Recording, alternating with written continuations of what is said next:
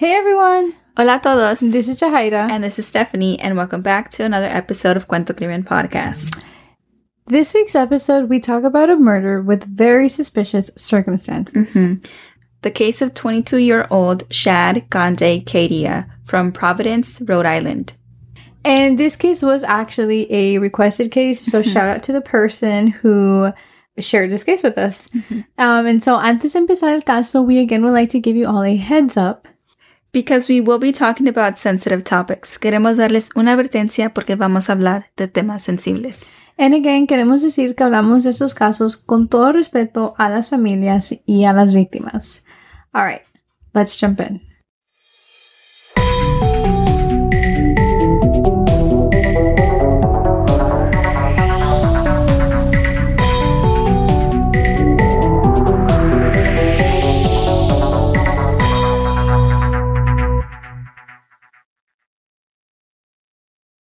Shad Gande Kadia, de 22 años, fue encontrado muerto en the Pocasset Cemetery on March 20th, 2013. And so on March 20th of 2013, como a las diez y media de la noche, um, he was found after firefighters responded to a report of a brush fire. Los bomberos descubrieron que lo que se estaba quemando no era algo chico, sino un cuerpo quemándose. Y desafortunadamente cuando ellos llegaron no pudieron hacer nada, ya era demasiado tarde, uh, la persona que se estaba quemando ya, ya había fallecido. They were able though to identify him as Shad Gande Kadia. Shad era un joven, nomás tenía 22 años, o um, tenía toda una vida por delante, mm -hmm. y también era un padre. He was a father of a young child of only eight months. There's a baby. Mm-hmm. Um, and he was also working on getting his GED. He only had one test left to complete this program. And officials at the Nonviolence Institute said that um, Shad attended class four times a week and had recently became homeless. I feel like this tells you what kind of person he was because he's recently homeless, mm-hmm. meaning like he's going through a lot, right? Yeah. Uh, but he is still managing to go to class four times a week. Um, y como el dicho dice, el que quiere puede. Yeah, it's true. He put no excuses and Mm-hmm. he was getting his GED. And, you know, all of that was going on and he was also focusing on his music. He was known as Young Shad and he was an aspiring rapper. He had a following on social media with thousands of followers on Twitter and YouTube, so he was pretty, he was getting Yeah. there. Uh, yeah, he was getting there. Poco a poco iba cumpliendo su sueño, ¿verdad? The state medical examiner concluded that he was strangled before his body was found in Pocasset Cemetery, um, which I know this might be like a weird thing to say, but it kind of comforts me knowing that él ya había muerto antes de que fue quemado because I don't know, like me da cosa de pensar like someone burning alive. I feel like that would be a very painful way. Yeah, yeah, I, I 100% agree. I think there's like that debate um, between like what's the most painful death between drowning and being burned, alive. Yeah. I agree. I think being burned alive would be Like la mierda de More- more painful. Yeah, like you're burning, dude. yeah, and I know like drowning too or like suffocation Yeah. also must be like I can't even imagine, but Yeah. I don't know. So las autoridades piensan que fue asesinado en otra locación y luego lo llevaron al cementerio y allí lo quemaron. Ujú. Y estas noticias destruyeron a la familia de Shad. I mean, who wouldn't, right? Like he was a brother, he was a son, and you know, like we said earlier, he was a father. Mhm. And he was so young. Yeah. Julie Cada, la hermana de Shad, was living in Pennsylvania at the time, and she heard of her brother's death through social media. And I think that is so tough. Like True. hearing yeah. it through social media, like first of all, you might think it's like not real. Yeah. Um, but yeah, so she rushed home to be with her mother right away. And the Cranston police believe that his death was gang related, but they are still looking for suspects. Las autoridades piensan que la muerte de Shad pudo ser conectada a pandillas. But the family disputes that. La familia no cree que tenga algo que ver con las pandillas. So, yeah, they just say that um, he was never involved with any gang activity. Detectives do claim, however, that they were doing everything they could to get leads. They even looked through surveillance footage and visited several locations in an attempt to track down evidence, but unfortunately, nothing was coming out of it. They go to his last known address in the apartment was the mother of their eight-year-old's daughter. The couple was not on speaking terms, pero ellos sí tenían su hija um, juntos, and so they were kind of co-parenting. Pero no encontraron nada en el apartamento, so once again, they really had no leads. hmm Shad's sister, Julie, had her own theories. She thinks Shad's death had something to do with his life insurance because Julie thought it was just really, really suspicious and most of all, very suspicious timing because Shad had just got his life insurance four months back. Hmm, yeah, that's kind of like, I don't know if you think about it, it could be a motive. Yeah, super convenient timing. Yeah, uh-huh. We looked at court documents and we found out that the primary beneficiary is Maciel Ortiz, which was the former girlfriend, and the secondary beneficiary is Julia Claw, which was Shad's mother.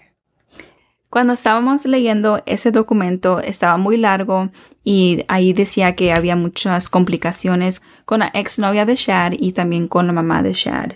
And then also, like, granting this life insurance money to the primary beneficiary was also very complicated because this murder is still an active investigation.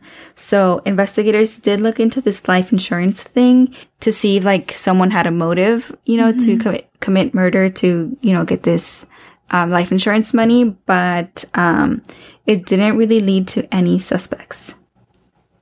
Unfortunately, through all the small investigation that they had going on, there was no leads, there was no signs of any suspects, um, and so no one really knows why Shad was found that night in the cemetery burnt. And um, there was a quote that we would like to share, and it says, He's still very much alive in our head. The smile he had, the argumentation sometimes he had, the leadership quality he had. Teny Gross at the Institute of the Study and Practice of Nonviolence in Providence told ABC6. And so it just seems like, you know, he was very loved. Yeah, By his and um, had a big personality. Mm-hmm. Um, so, it, you know, it's always very sad to talk about these cases because, you know, this was someone who had Yeah. a lot of people that, you know, loved him. Eight years later, Cornelius Claw, the younger brother of Shad, spoke out and he stated that he still wonders who is responsible for the murder of his brother. It's just mm-hmm. something that, like, obviously he can't let go. Like, it's just something that is hard to, like, move forward Yeah. and live your life when you don't have that answer. Y más porque sí, like, ellos no saben el motivo, right? Entonces, I don't know, I feel like that also would eat me alive. Like, why would they do this? You know, Yeah. like, if he's just trying to get his life together, you know, está tratando de terminar su GED, and then why would someone kill him if they're, like, you know what I mean? Like, if there's an unknown motive. Mm-hmm. I don't know. Yeah, this case definitely deserves justice, Mhm. you know? Yeah. And it should be like an ongoing investigation, you know? Mm-hmm. And um once again, this makes me so sad whenever we have a case that like you know the parents unfortunately pass before knowing what happens to you know their daughter, their son. Um Shad's mother passed away last year in 2020 and she never got answers as to who was responsible for doing these horrible actions to her son. And Cranston Police asks anyone with information about the murder to please call detectives at 401 942 2211. La policía de Cranston pide ayuda al público. Si alguien sabe algo de este caso, por favor llame a los detectives al número 401-942-2211. Y como dijimos y como siempre hemos dicho, en veces las cosas se ven insignificantes o muy pequeñas, like los detalles, ¿verdad? Son muy pequeños, pero un pequeño detalle puede hacer mucho. You could actually like, you know, bring a lead into the picture. We know um, this episode is short, But again, ya ya no hay más información sobre este caso desde, desde, desde cuando pasó. O sea, ya no, no se sabe nada, no se publica nada. Yeah. Um, so this is our attempt into bringing it to our platform and trying to, I don't know, shine some light Yeah. on this case.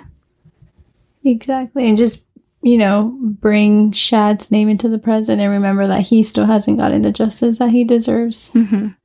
Thank you for listening to this week's episode. Gracias por escuchar el episodio de esta semana. And yeah, we'll see you all next week. Um yeah. it's always kind of awkward, y'all, to end the episode, but Yeah. we'll see y'all next week.